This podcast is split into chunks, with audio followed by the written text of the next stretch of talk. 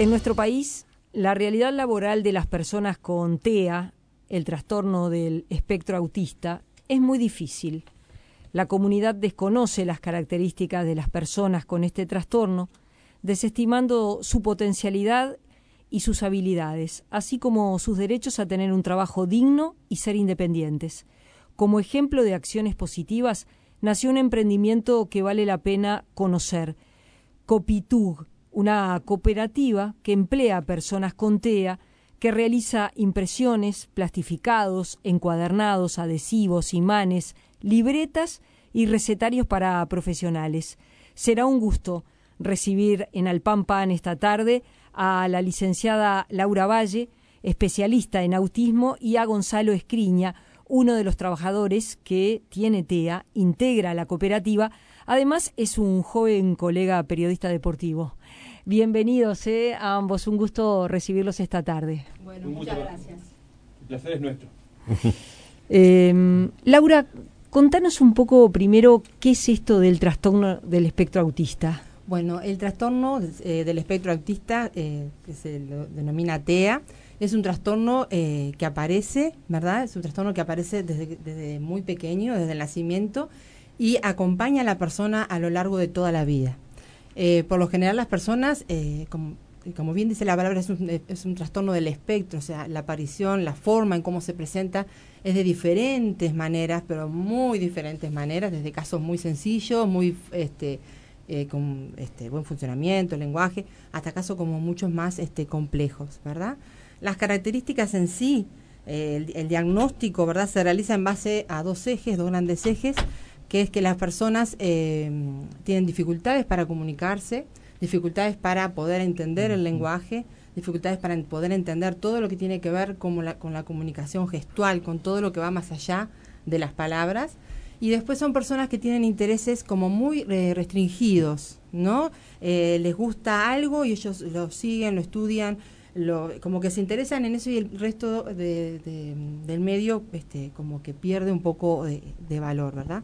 Además son personas que eh, les cuesta mucho cambiar de situaciones, son, como sumamente este, rígidos. Decime una cosa, Laura, ¿y el, qué cantidad de gente tiene TEA hoy?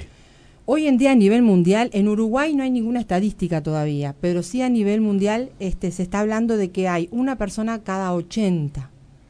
O sea, es un porcentaje muy alto, sí. este, mucho más que personas De lo que nosotros podríamos pensar. Totalmente mucho más que personas con síndrome de Down y con espina bífida, este, es muy alto. Y además cada vez los criterios de diagnóstico se van afinando, por lo tanto, este, como que eh, se diagnostican más cantidad de casos, ¿verdad? ¿Y, cuáles son, se sabe de alguna forma cómo son, eh, cuáles son las causas?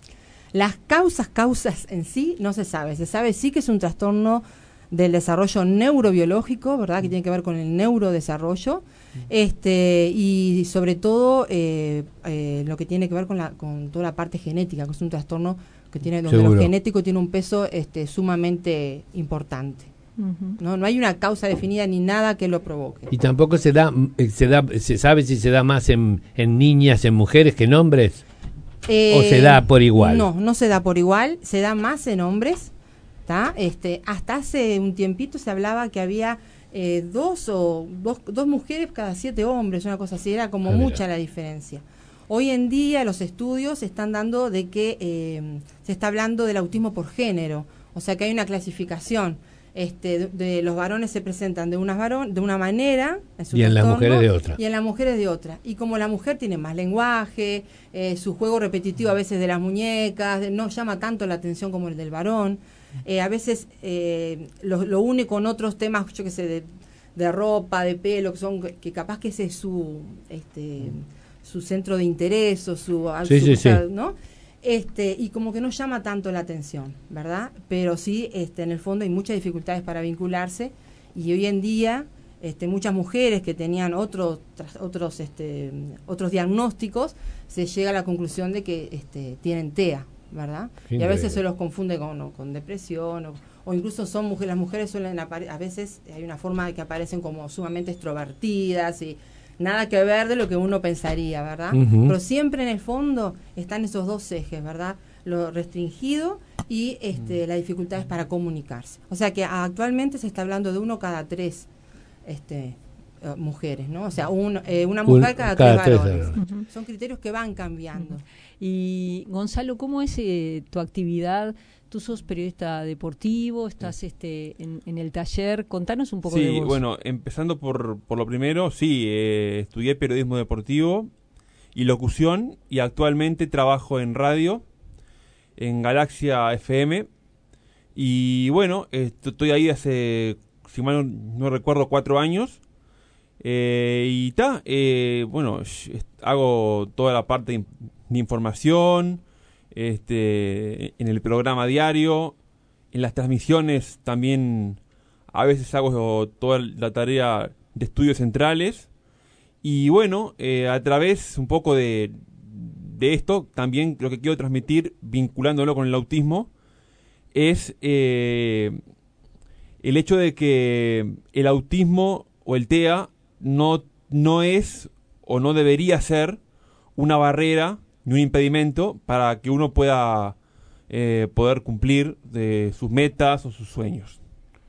Eso es muy importante lo que acabas de decir, porque hay un montón de gente que me imagino que cuando toma conciencia de que está eh, eh, transitando la enfermedad, dice, hasta acá llegué con esto, y sin embargo, siempre se puede. Sí, en realidad el TEA, vamos a aclarar, no es una enfermedad, es un trastorno, ¿no? Es un trastorno. Ahí está. Sí. Este, eso quería aclarar que Seguro que no es una patología, claro, es una enfermedad, es un trastorno, me expresé mal. Si fuera una enfermedad, obviamente ya ahí sería más complicado para poder este, llevar a cabo las actividades. ¿Y tú cómo descubriste tu vocación de periodista? Bueno, Porque, es un sueño que tuve de chico. Ajá, sí, sí, o sea, es siempre me gustó el deporte, el fútbol, el básquetbol sobre todo. Eh, y bueno, la altura que tenés de jugador de básquetbol, perfecto. ¿Jugaste? Eh, practico básquetbol, sí. ¿Practicas en, básquetbol? En Defensor Sporting los sábados. Ay, con el piñe. Básquetbol inclusivo. Con el piñe, el presidente que le tomamos el pelo. La agrupación de básquet para todos, este, que es una, una, agrupación de básquetbol inclusivo. De hecho, actualmente estamos jugando en la Liga Uruguaya de Básquetbol Inclusivo en estos días. Este, y también es otra experiencia a través de la cual quiero transmitir lo que dije anteriormente, ¿no? El hecho de, de no, no dejarse, no pensar que el TEA es una barrera para poder hacer lo que uno le gusta o cumplir sus metas o, sus sueños. Em, ¿Y el resto de la sociedad cómo entiende esto, Laura? Eh, hay mucho desconocimiento y yo creo que esa es la barrera más grande que tenemos como para que las personas con TEA puedan acceder mm. este, al ámbito laboral. Hay mucho desconocimiento, a veces hay muchos mitos, muchos miedos, este, y a veces las empresas no se animan a proponer una persona con TEA como para, para su trabajo, ¿verdad? Este, pero eh, sí es importante, así como Gonzalo, eh, logró su objetivo y hace lo que le gusta, porque creo que eso es importante, que todo ser humano haga lo que le gusta. Lo que te hace feliz. Lo que te hace feliz, ¿verdad? Este, sí tenemos que aprovechar esos intereses que los muchachos tienen este, para poder explotarlos al máximo y que esa sea su profesión. Como, bueno, en definitiva es como, como cualquiera, ¿no? Sí, sí, sí. Este, que muchas veces eso no está completo. Eh, el, ámbito laboral eso no lo contempla, ¿verdad? Por lo general salen puestos de trabajo, mm. hay tantos puestos, hay un llamado, en ese llamado mm. compiten muchos tipos de discapacidades que todas tienen derecho, ¿verdad? Este pero las características de la persona con TEA hace que nunca llegue a, es muy difícil, no puedo decir nunca, pero es muy difícil que llegue a, conseguir ese trabajo. Y después los trabajos que se le otorgan también muchas veces no va también eh, de, baja de baja calificación. Y a veces quedan muy solos también porque el trabajo no es solo entrar a trabajar sino, también el, es, que el entorno esté preparado que esté preparado que tenga un acompañante un operador laboral al lado que pueda este, darle las características, eh, enseñarle cómo que se trabaja. Y otra cosa muy importante es que eh, también em, eh, la persona con autismo, cuando es niño, la va llevando, no tiene tratamientos. Cuando llega adulto, la adultez viene así como una lluvia. Este, y para poder entrar a un trabajo tenemos que estar preparados. Y el, la persona con TEA necesita prepararse desde que es niño. Parece mentira, pero, como para poder trabajar. Necesita saber ser independiente, necesita saber tomarse un ómnibus, necesita tener confianza en sí mismo, necesita socializarse, estar con otros, que es lo que muchas veces pasa con los adultos, que este, las propias características del trastorno hace como que se aíslen, que queden encerrados en su casa, y por más que uno le pueda ofrecer el trabajo divino, ¿no?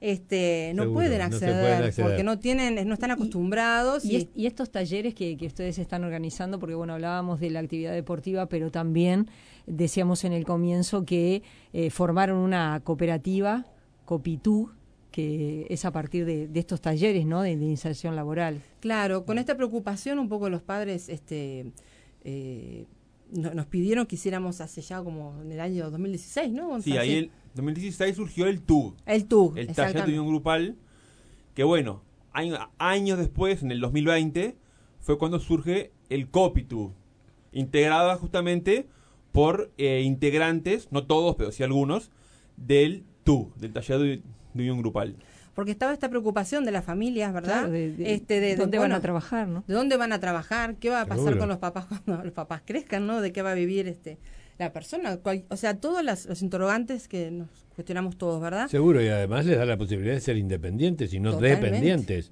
Totalmente. Y de crecer, y de, integrarse. y de desarrollarse, exactamente.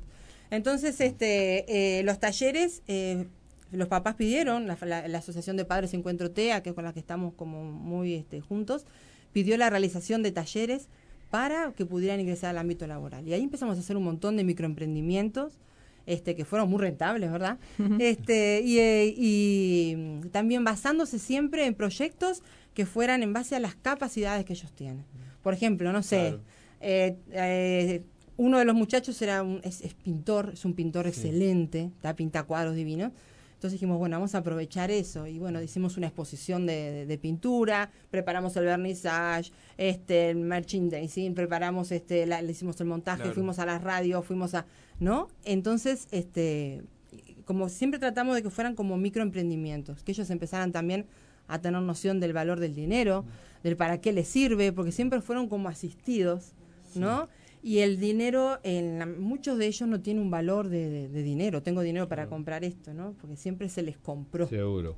Y ahí en, en esto surge, este, hicimos también otro taller, otro emprendimiento de venta de juguetes, ¿está?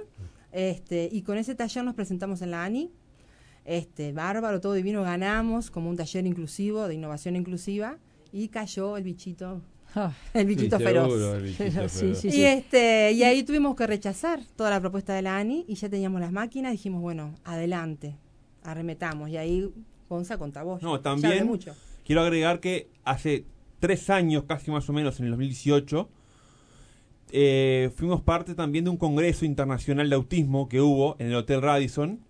Eh, y, ahí también hicimos, tuvimos nuestro stand de, de mercadería donde vendíamos todas nuestras mercaderías a, a la gente que venía. Vino gente de, otros de otras partes del continente y le vendíamos toda nuestra mercadería.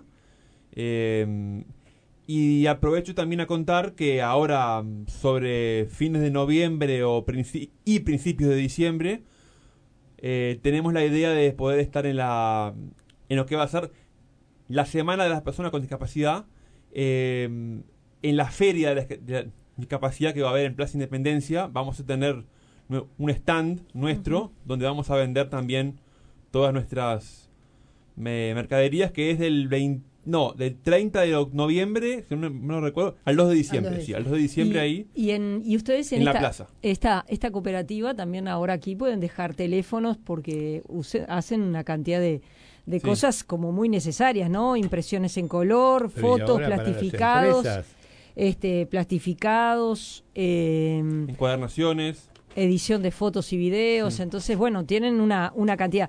Eh, vamos a decirle a la gente que aquellos que puedan estar interesados em, pueden mandar un mail a copitug.gmail.com y si no comunicarse por el 099, más fácil, 099-455-336, 099-933-615 099-933-615 y si no, 099-455-336 si no nos llaman a la radio, nosotros les, les pasamos, por supuesto, Sí. el, el teléfono porque, bueno, hacen trabajo de impresión, hacen un montón Sí, de de llevamos a domicilio, tenemos este recibimos los trabajos, los llevamos a domicilio y este y, y bueno, lo buscamos como una alternativa, porque ellos tienen como como bien este tú dijiste, eh, Pule tiene que ser independiente. Seguro. No, y además es, es, es muy interesante la aclaración que él hizo con respecto a que no es una enfermedad, es un trastorno. ¿Y cuál es el tratamiento? ¿Cómo es que ellos pueden de alguna forma salir El- con la contención familiar, con el desarrollo de sus capacidades? ¿Cómo es que salen? Y bueno, salen adelante cuando son más chicos, con ¿verdad? primero con un diagnóstico, sabemos que el diagnóstico cuanto más precoz Es mejor. precoz, estoy hablando de precoz. Sí, ¿no? sí, sí. Diagnóstico, bueno, ir encaminando, este, porque ya desde los primeros, desde el primer año, el segundo año ya se empiezan a ver conductas, ¿verdad? Este, después el apoyo familiar es sumamente importante. La familia es el principal educador, este, es el que está todo el rato con él y ellos necesitan una atención permanente. Toda preparación para el futuro va a requerir de esa preparación. Por supuesto, también todo lo que tiene que ver con, con lo social, con los apoyos que se puedan tener, ¿verdad? Los tratamientos, lo- este, las consultas médicas. Y, y bueno, lo que se trata es de ir haciendo de que ellos puedan integrarse y mejorar todas esas conductas que les son dificultosas, ¿verdad? Para, este, para el futuro. No hay un remedio, eh, no hay nada específico, o sea, son, eh, son este, sí, y son un montón de- de acciones que hay que hacer, sobre todo destacando las habilidades que ellos tienen. ¿Qué son esos sobres que están encima de la mesa? Mm. Sí, a ver, vamos a ver. Vamos a ver. Este, ahí está.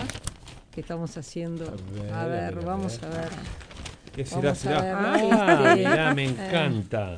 Sí. Está. Copitug. Les decimos también a todos una los libreta oyentes. espléndida. Divina. A todos los oyentes de Alpampán contarles que va a quedar la nota guardada en la web y van allí a tener los datos de la cooperativa sarandí690.com.uy. Buenísima, me encanta. Cooperativa de Impresiones del TUG. Del TUG. Los copitu teléfonos son- arroba gmail.com. Ahí Así que está. bueno, para, para encargar todo tipo de impresiones, fotos, edición de videos, de todo un poco, ¿eh? Mirá qué bueno. Qué Ahora lindo. para las fiestas. Muchísimas gracias. empresariales, muchísimas gracias. 099 933 615 y 099 455 336. Muchísimas gracias, ¿eh? Copitug. Gracias por Gracias a ustedes Por este espacio y bueno, y por por seguir apostando al, ¿eh? sobre todo al conocimiento de este trastorno, que es lo que va a habilitar a la inclusión. Yo soy totalmente convencida que esa es la base. Es así. es Gracias así. por haber estado en Y Alpampán, ¿eh? gracias. Gracias por, por darnos este espacio para poder difundir esto eh, tan importante para nosotros. Che, y, el, y el- la radio, ¿qué qué estás haciendo en la radio? Contame. Eh, les conté recién, estaba, Sí. estoy haciendo, estoy en el programa lo, de lunes a viernes, eh, perdón, voy los viernes en realidad, solo los viernes. El programa sale de lunes a viernes, pero yo voy los viernes. Y hago toda la parte de información del fútbol local, internacional.